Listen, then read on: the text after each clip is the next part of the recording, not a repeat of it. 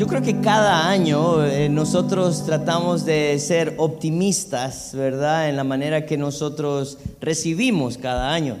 Y mm, casi siempre hacemos metas, ¿verdad? Metas laborales, metas físicas ah, y, planes, ¿verdad? Eh, pensamos, bueno, este año voy a a salir más con mi familia. Este año voy a hacer muchas otras cosas más. Y ah, yo creo que como iglesia nosotros tenemos una sola meta y la meta es glorificar a Dios. Ah, y para eso entonces necesitamos entender la mente y el corazón del Señor a través de su palabra. Por eso vamos a volver a Mateo hoy. Ah, eh, vimos nueve capítulos en un año, eh, son 28, saquen la cuenta, ¿verdad? Tenemos trabajo que hacer. Pero en el texto de hoy vamos a estar en el versículo 35 al 38 del capítulo 9. Hay tres cosas importantes que quiero decírselas antes de empezar. En primer lugar, quiero que nosotros entendamos cuál era la labor de Jesús mientras Él estuvo en esta tierra. Eh, en segundo lugar, quiero que recordemos qué es lo que motiva o motivó a Jesús en su labor en la tierra. Y por último, cuál era el deseo y el compromiso que Él anhelaba de aquellos que creían en Él. Así que creo que esto es bien claro y bien directo para nosotros hoy, un primero de enero Ah, para entender el deseo, motivación y propósito de Jesús eh, para sus hijos, para sus discípulos. Así que quiero leer el texto y después vamos a tener un momento de oración y, luego empezaremos entonces. El texto dice así, Mateo 9, 35 al 38, dice, recorría Jesús todas las ciudades y aldeas enseñando en las sinagogas de ellos y predicando el Evangelio del reino y sanando toda enfermedad y toda dolencia en el pueblo. Y al ver las multitudes tuvo compasión de ellas porque estaban desamparadas y dispersas como ovejas que no tienen pastor. Entonces dijo a sus discípulos, a la verdad, la mies es mucha, mas los obreros pocos. Rogad pues al Señor de la mies que envíe obreros a su mies. Oremos. Padre, queremos darte gracias esta, esta mañana, porque reconocemos, eh, Señor, que hay, trabajo que hacer. Reconocemos, Señor, que lo que te motiva y lo, lo que te ha motivado ha sido tu amor y compasión por nosotros. Señor, ayúdanos entonces eh, hoy, como primer día del año, a entender cuál debería ser la meta, una sola meta en este año y es poder glorificarte a ti. Ayúdanos, Padre, a entender lo que trataba de transmitir a través del texto esta mañana. Y Señor, eh, que tu siervo no estorbe demasiado para que este mensaje pueda llegar al corazón y mente de cada uno. Ayúdanos, Señor, esta mañana. Dejamos este tiempo en tus manos. Amén. Vamos a ir entonces meditando un poco en lo que Jesús está diciendo. Quiero decirles que el versículo 35 del capítulo 9, básicamente lo que Mateo está narrando es la conclusión de lo que Jesús ha estado haciendo por todo este tiempo. Miren lo que dice el, versículo 35. Dice, recorría Jesús todas las ciudades y aldeas. Y miren, hay tres, tres acciones en este, en este versículo importantes para nosotros. Enseñando en las sinagogas de ellos y predicando el Evangelio, dice, del reino y sanando a toda enfermedad. Así que nosotros debemos de reconocer que Jesús no fue alguien que estaba ah, ocioso. Algunas personas eh, consideran que la, dimensión de, de, este, de estas ciudades, eh, de Galilea y Judea, eh, no, era una, no era una ciudades tan grandes, ¿verdad? Algunos piensan que era, tenía unas dimensiones de 110 eh, kilómetros por 75 kilómetros. Eso no es tan grande, eso es más o menos como Teucigalpa. Ah, pero algunas personas creen que en el ministerio de Jesús, solo hablando de la narración de sus viajes y los movimientos que él hizo, él pudo haber recorrido alrededor de 4.000 kilómetros en los últimos tres años de su ministerio. Eso involucraría alrededor de 27, 28, 30 kilómetros diarios. Si usted vive por el lado del Toncontín, de Toncontín a este lado hay 17 kilómetros. Entonces, si usted va y viene cada día de, de, aquel lado a este lado, usted gastaría más o menos lo que Jesús pudo haber caminado diariamente. Recuerden, en ese momento no había transporte, no habían taxis, no habían Uber. Así que él tenía que hacer su labor y lo que, lo que él está diciendo es que Jesús se tomaba el tiempo de recorrer todas las ciudades. Josefo, un historiador judío, hablaba de la cantidad de ciudades y aldeas. Eran alrededor de 204 ciudades y aldeas. Y Jesús tenía la intención de ir a todas. Había, hay trabajo que hacer. Jesús reconocía eso. Y eso es lo que él había venido haciendo a lo largo de todo este tiempo él había ido a la orilla del mar, a las sinagogas, él había cruzado a otras ciudades, él, había sanado personas, él había restablecido la vista de muchos, perdonado pecados. La labor de Jesús era importante. Y como Mateo la narra en el versículo 35, empezaba primero con la enseñanza. Y miren, esto es bien importante porque a veces nosotros no entendemos el contexto histórico de lo que él está hablando.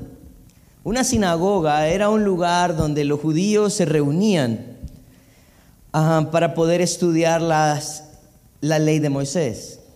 Pero la ley de Moisés no era cualquier cosa en ese tiempo. Eh, las sinagogas tampoco. Las sinagogas habían surgido como parte del fruto del exilio que había habido por los imperios que habían segregado a los judíos. Ya no podían ir libremente al templo, así que cada uno había buscado tener reunirse en sus propias sinagogas. Y en estos lugares se estudiaba la, la, ley de Moisés, pero en realidad estos lugares también eran como las primeras escuelas para los niños y eran los lugares donde también se discutían problemas sociales y se llevaba también a cabo juicios en ese lugar.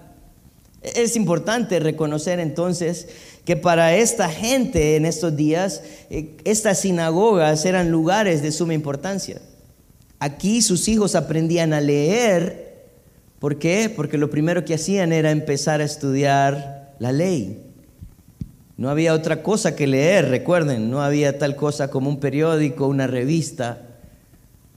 Así que eran lugares importantes donde la cultura eh, eh, y, toda la, la, sociedad se formaba en, estas, en estos lugares.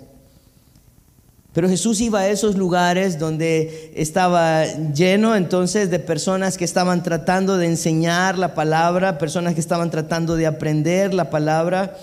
Y Jesús empezaba, como nosotros escuchamos o hemos escuchado en las enseñanzas anteriores, a dar el sentido correcto a todo lo que la ley de Moisés había dado. Pero si nosotros pensamos con un poco más de detalle en lo que Jesús estaba haciendo, Jesús estaba enseñando en las sinagogas acerca de sí mismo. Un libro importante que se estudiaba en las sinagogas era el libro de Isaías. Y miren lo que dice Isaías en el capítulo 61, en los versículos 1 y 2.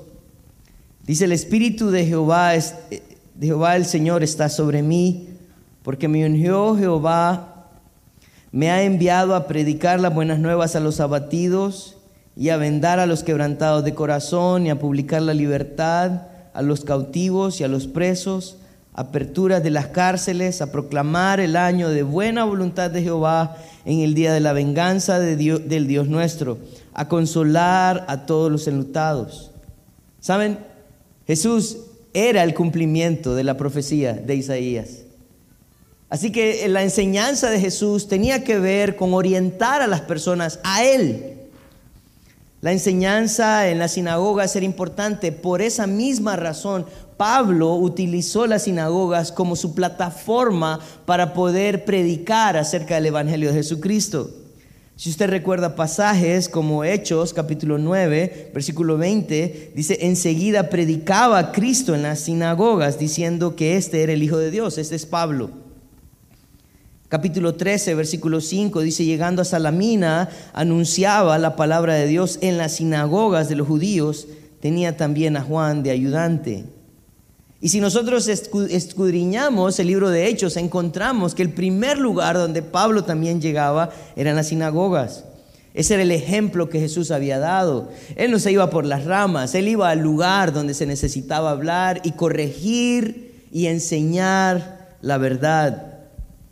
Hermanos, por eso es importante que en la iglesia se predique la verdad y que este lugar sea un lugar para aprender y anhelemos también llegar aquí con la intención de abrir nuestro corazón a lo que Dios tenga que decirnos a través de su palabra.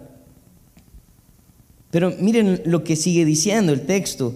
El texto dice que enseñaba en las sinagogas, dice, y predicando el evangelio del reino.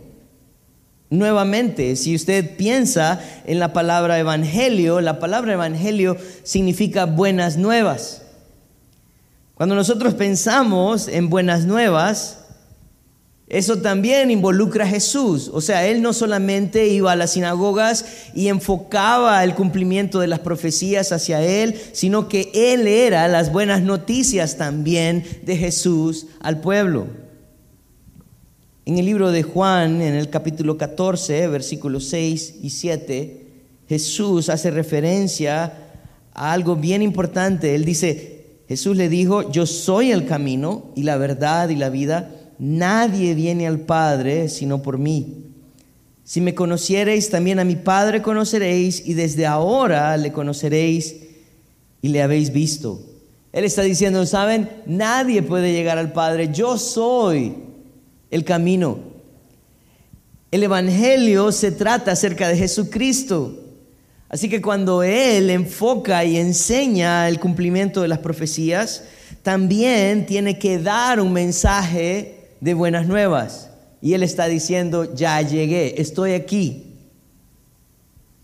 En el libro de Lucas, en el capítulo 22, versículo 29 y 30,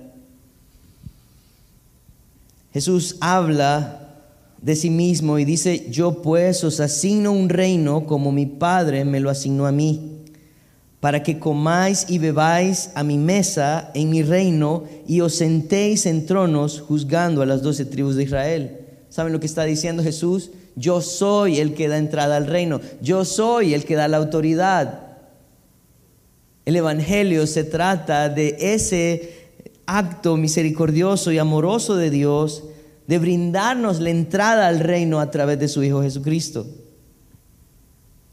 Ese se convierte en nuestro ministerio como discípulos del Señor también. De eso se trata el Evangelio.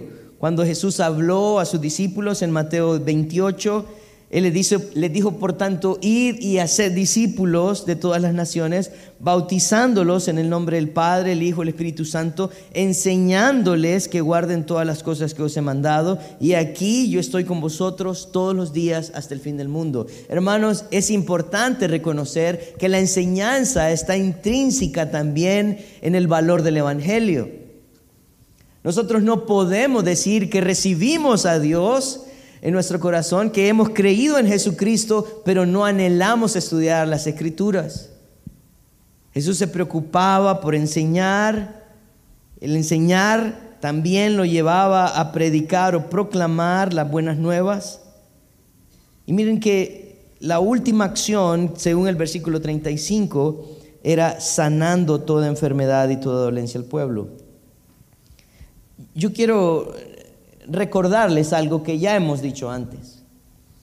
Las sanidades de Jesús eran el, factor que, indispensable para certificar al mensajero. Pero las sanidades también de Jesús tenían un propósito importante.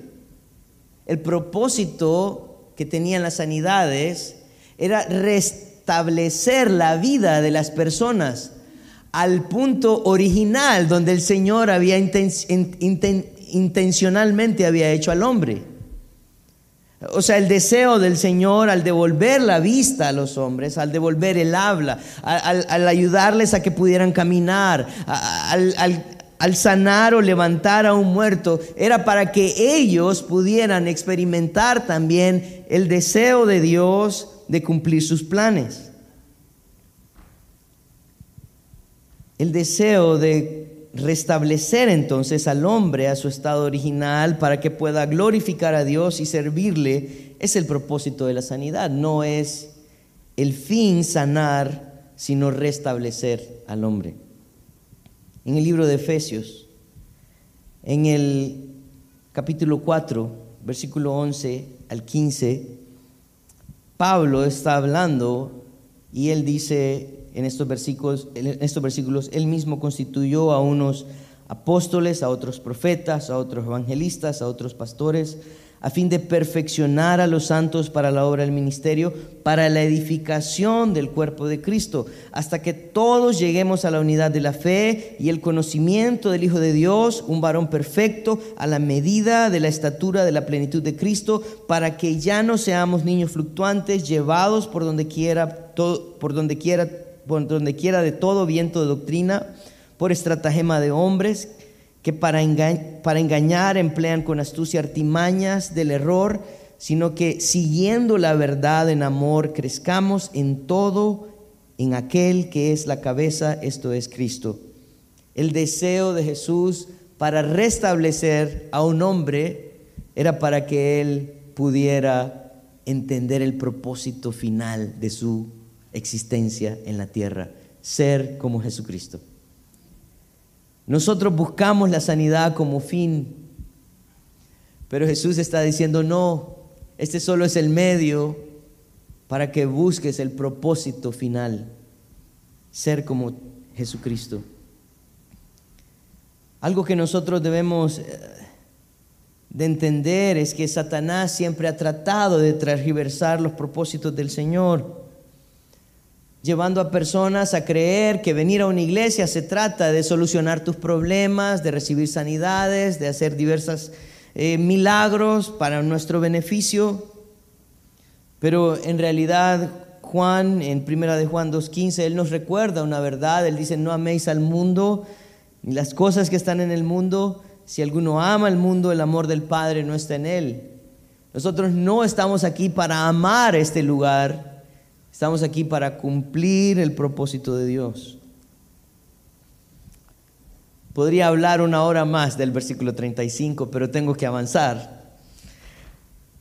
Así que nosotros en este versículo empezamos a ver la labor de Jesús resumida en este versículo, pero en el versículo 36 nosotros encontramos también la motivación de Jesús. ¿Por qué Jesús estaba enseñando? ¿Por qué él predicaba? ¿Por qué sanaba? Miren lo que dice el versículo 36. Y al ver las multitudes, las multitudes tuvo compasión de ellas, porque estaban desamparadas y dispersas como ovejas que no tienen pastor. Jesús fue motivado entonces a predicar, a enseñar, a sanar, porque tuvo compasión de las personas. Eh, algo que me llama poderosamente la atención es que Jesús no basó su trabajo en, la manera en que las personas respondían a Él. Eh, si ustedes eh, estudian un poco, o vamos a estudiar más adelante, ustedes se van a dar cuenta que cada vez que las personas se aglomeraban buscando a Jesús, Él se iba. Juan capítulo 4, Jesús es eh, multiplica los panes y cuando la gente quería hacerlo rey, él se va, él se fue. Otra cosa que hizo Jesús también es que cuando la gente se aglomeraba a escuchar su enseñanza, él contaba historias, historias como la historia del sembrador. Y saben la manera en que Jesús hablaba, él dice, el que tiene oídos para oír, oiga. Y contaba una historia. Y los discípulos se acercaban a él y le decían, ok Jesús, todo iba bien, pero hoy te tiraste una historia que nadie entendió. Y él está diciendo, ¿y ustedes tampoco lo entienden?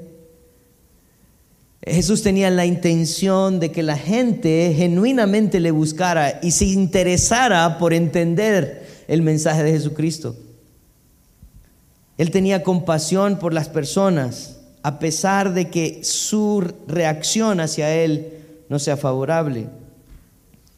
En una ocasión muchos discípulos deciden abandonar a Jesús por su enseñanza también.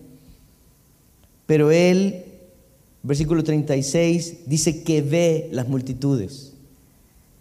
Y dice, y tiene compasión de ellas. Yo quiero preguntarte, ¿cómo ves a las multitudes? Hace unas semanas atrás, eh, aquí en Honduras, tuvimos un concierto de un cantante puertorriqueño, no voy a decir su nombre para no darle publicidad. Pero, ¿saben? Eh, viendo algunos clips y algunas fotografías de personas que conozco, ah, me doy cuenta que muchas personas estuvieron ahí. Muchas personas estuvieron ahí. Y a veces cuando nosotros vemos eh, eh, este tipo de conciertos o actividades, eh, llámese sociales, políticas, etcétera, a veces nosotros tenemos un criterio de las personas que están ahí. Y a veces nosotros decimos, bueno, si es un concierto, pues, ¿qué clase de música es esta, no? ¿Cómo puede alguien amar esta música? Y pensamos que todos los que están ahí son unas personas con poco gusto musical. Pronto, si nosotros vemos concentraciones políticas, podemos decir, ah, ilusos, tratando de ver al hombre como alguien que va a salvar al mundo. Pero Jesús no miraba a las multitudes como nosotros vemos a las multitudes. Jesús miraba a las multitudes y reconocía que ellos tenían un problema y tenía compasión de ellos. Y, y, saben, yo estaba meditando esta semana en mí mismo y yo estaba pensando, Señor, ¿cómo veo yo a las multitudes? Señor, ¿cómo veo a mis compañeros de trabajo? ¿Cómo veo a mi familia? ¿Cómo veo a las personas en las que yo voy a poder tener contacto esta semana? ¿Cómo los veo? Saben, a veces nosotros queremos ser políticamente correctos y manejar entonces conversaciones y pláticas que no se acerquen a Jesús, que no se acerquen a su verdad, para que ellos no se sientan incómodos. Pero Jesús sabía que ellos tenían una necesidad de ser enseñados, de ser evangelizados, ¿verdad? Y de ser restablecidos. Eso es lo que mueve a Jesús, la compasión de Jesús al ver la necesidad de las personas. No podemos empezar este año 2023 viendo a las personas de la misma manera.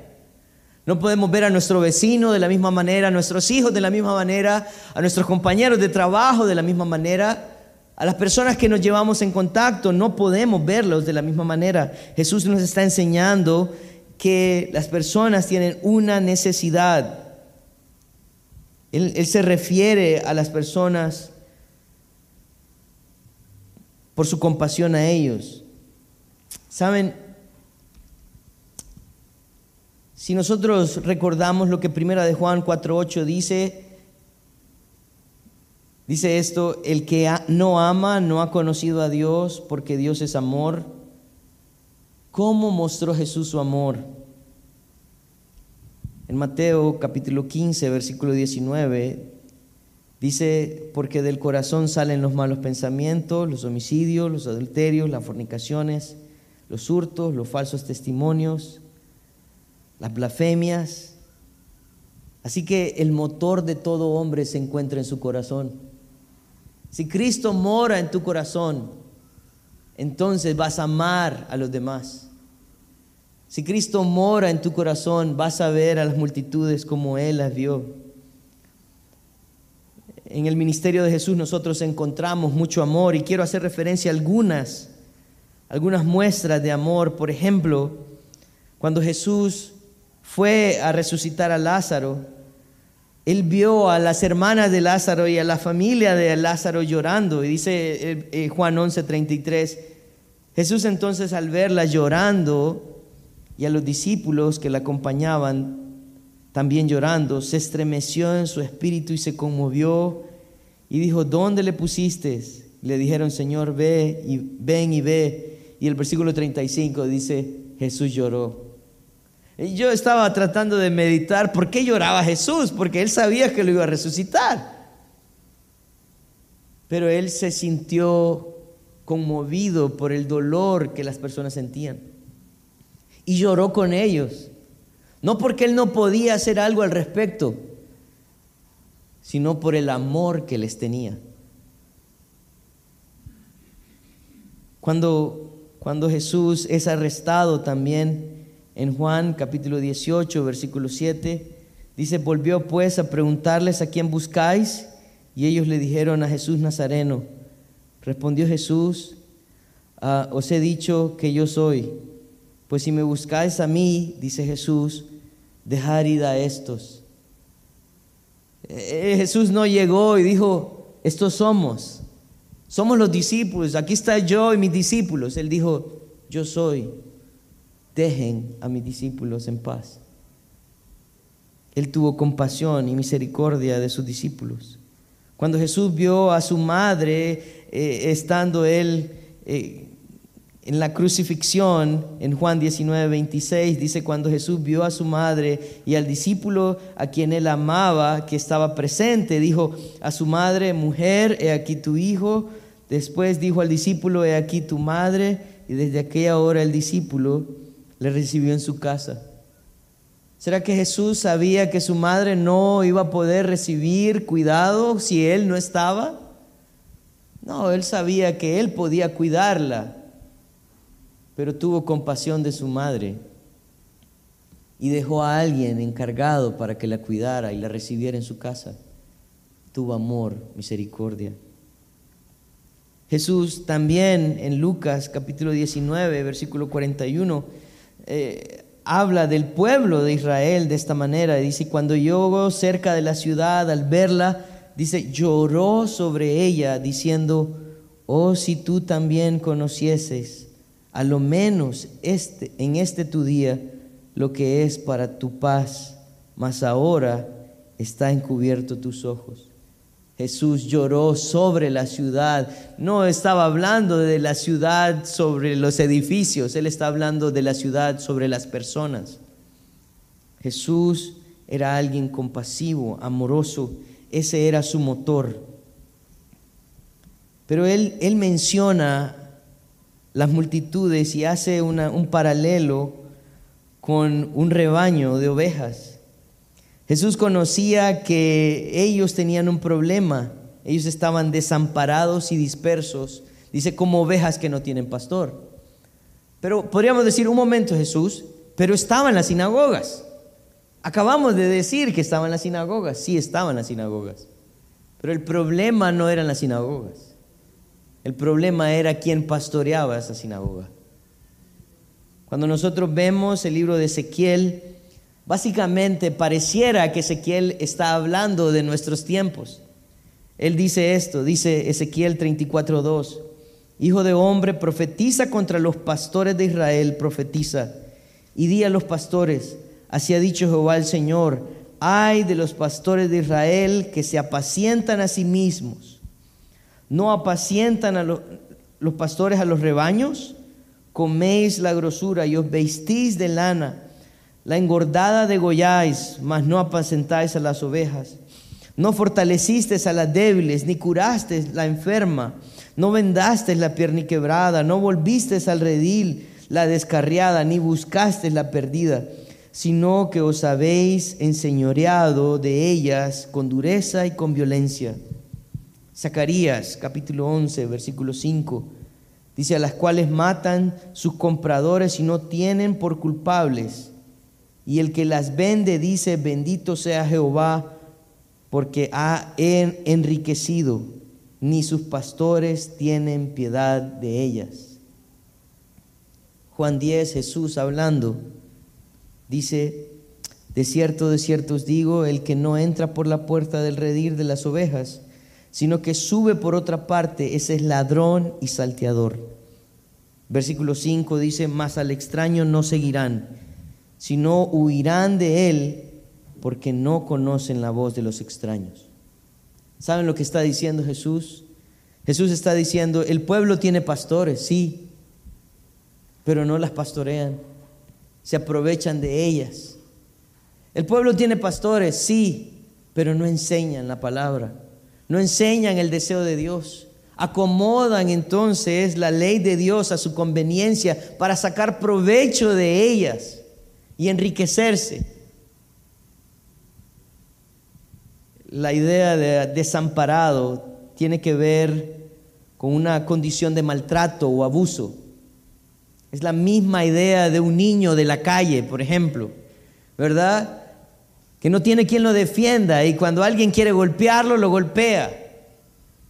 Cualquiera hace con él lo que quiere porque está desamparado y disperso tiene que ver, o su significado básico tiene que ver con alguien que está derribado, postrado y totalmente indefenso. Eso es lo que sucede en una guerra cuando se pierde. Se dispersan las tropas, ya no hay fuerza, ya no hay unidad, está caído.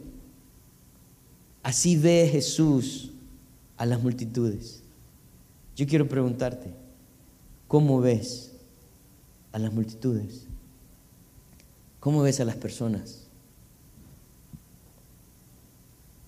Jesús reconoce entonces que nosotros tenemos un compromiso. Y en el versículo 37 al 38, Jesús se refiere ahora a sus propios discípulos. Y miren lo que dice. Entonces dijo a sus discípulos, a la verdad la mies es mucha, mas los obreros pocos. Rogad pues al Señor de la mies que envíe obreros a su mies. Jesús parece que en ese momento voltea a ver a sus discípulos, se dirige a ellos y ahora cambia la dinámica. Ya no está hablando de un redil, ya no está hablando de pastores, ahora está hablando de una mies, un, un campo, un campo que todavía no está listo, pero que pronto va a necesitar que lleguen a cortar el fruto de ese campo. Y él dice, la mies es mucha y los obreros pocos. La mies tiene que ver con un juicio. Si usted estudia detenidamente eh, la manera en que esta palabra se utiliza en, la Biblia, puede empezar en el libro de Joel, en el capítulo 3, en el versículo 11 al 14. Y miren lo que dice, dice, juntaos y venid, naciones de todo alrededor y congregaos Haz venir ahí, oh Jehová, a tus fuertes. Despiértense las naciones y suban al valle de Josafat, porque ahí me sentaré para juzgar a todas las naciones de alrededor. Y miren lo que dice el versículo 13, echad la hoz. Esa es la idea de alguien que empieza a recoger la mies. Dice, echad la hoz, porque la mies está ya madura. Venid, Descended, porque el lagar está lleno, rebosan las cubas, porque muchas de la maldad de ellos, muchos pueblos en el valle de la, decisión, porque cercano está en el día, está el día de Jehová, perdón, en el valle de la decisión. El sol y la luna se oscurecerán y las estrellas retraerán su resplandor. Cuando él habla de mies, él está hablando de un juicio que está pronto a venir. Este campo no está, pero está a punto. Acérquense. La mies es mucha. Si usted va conmigo al libro de Mateo, al capítulo 11, cuando Jesús también usó la parábola del sembrador, él habla en el capítulo 11, versículo 30, de la finalidad o del fin de esto y dice, dejad crecer juntamente lo uno y lo otro hasta, hasta la siega. Y al tiempo de la siega yo diré a los segadores, recoged primero la cizaña y atadla en manojos para quemarla, pero recoged el trigo en mi granero. Él está diciendo, va a haber un día donde el Señor va a apartar el trigo y la cizaña. Y él está diciendo, la mies es mucha en Mateo. 9. Tenemos que prepararnos, hermanos, porque el juicio del Señor viene. Y, es cierto que ahorita crece la cizaña con el trigo y es peligroso arrancarla porque se puede ir trigo en vez de cizaña. Pero ese juicio es inminente y viene. Él entonces, en el versículo 38, nos encomienda una misión. Y miren qué interesante esta misión. Dice, rogad pues al Señor de la mies que envíe obreros a su mies. Yo estaba pensando en esto. Porque por lo general nosotros decimos, bueno, hay que ir a trabajar. Y él dice, no, ore, ore, ore al Señor de la mies. Busque primero al Señor de la mies. Nosotros en realidad oramos o debemos de estar orando para que el Señor mande personas, las personas necesarias para el cumplimiento también de sus promesas para sus hijos. Eh, saben, eh, John Piper escribió un libro hablando acerca de misiones y él usó una frase que me llamó mucho la atención. Él dijo, las misiones no se tratan de la evangelización, las misiones se tratan de la glorificación de Dios. Que las personas lleguen al punto de glorificar a Dios. A veces nosotros queremos evangelizar el mundo entero y que el mundo se convierta por nuestro trabajo. Pero ¿saben quién es el único que convence al hombre? Dios. ¿Saben quién es el único que puede dar salvación? Dios. ¿A quién debe de orar entonces? A Dios. Y la oración está enfocada en que Él mande obreros. Y, y yo decía, Señor, pero no cantamos en la iglesia, heme aquí, envíame a mí, algo así es. Perdón, aquí están los que cantan. Vamos a dejarles ese trabajo a ellos. Él está diciendo, rueguen al Señor, busquen del Señor, pídanle al Señor para que Él lleve a las personas a estos campos.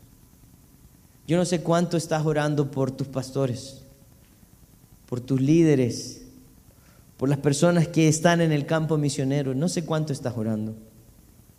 Pero yo te voy a decir algo importante. Algo que ha cambiado la vida de muchas personas es el ejemplo de hombres fieles que sirven al Señor.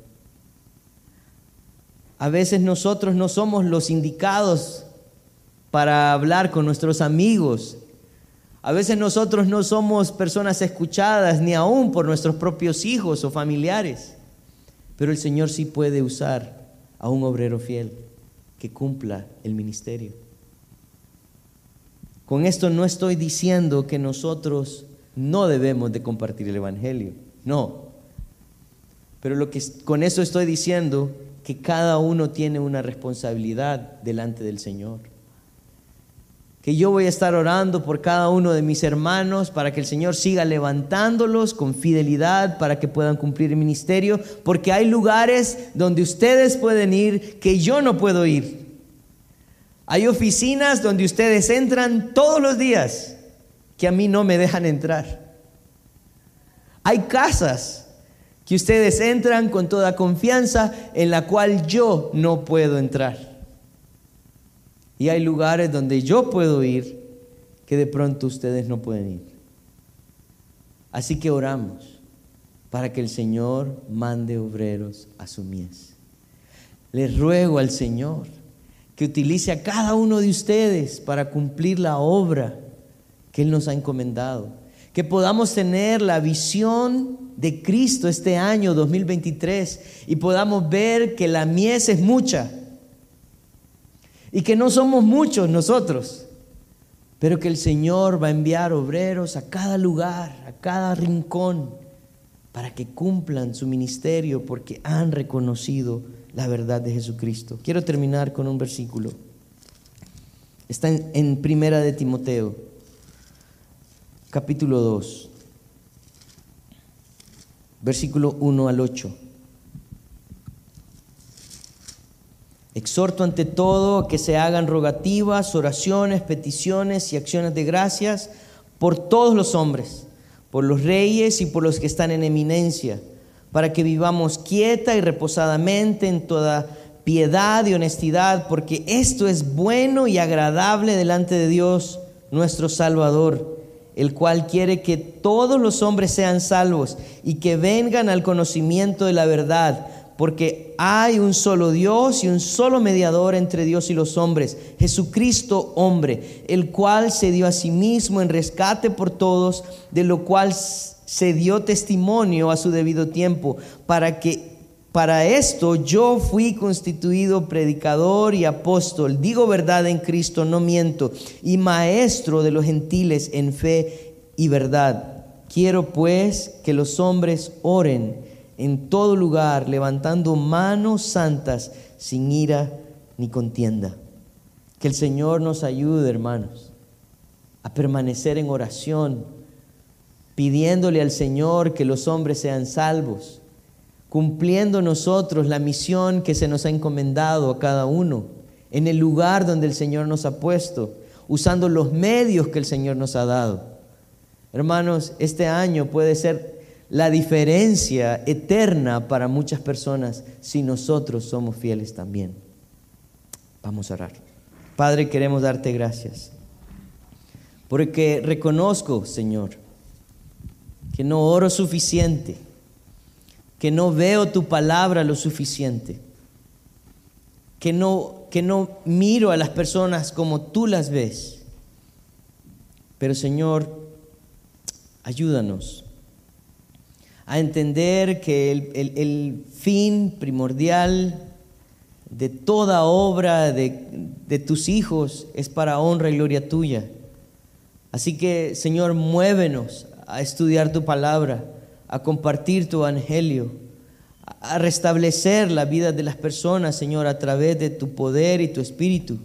Señor, ayúdanos, ayúdanos a tener la mirada que tú tienes, que no veamos el mundo como el mundo como el mundo quiere ser visto, sino que veamos el mundo como tú quieres que lo veamos. Cambiaría el propósito, visión, metas, cambiaría la forma en que nos conducimos. Señor, queremos rogar este año que envíes obreros a tu mies. Queremos, Señor, reconocer que tenemos mucho trabajo que hacer y que el juicio es inminente, Señor. Perdónanos. Perdónanos porque perdemos el tiempo. Perdónanos, Señor, porque somos negligentes, Señor. Ayúdanos a ser obreros aprobados. Que en el día que tú vengas, Señor, podamos reconocer que lo que nos diste lo utilizamos para honra y gloria tuya. En tu nombre santo oramos.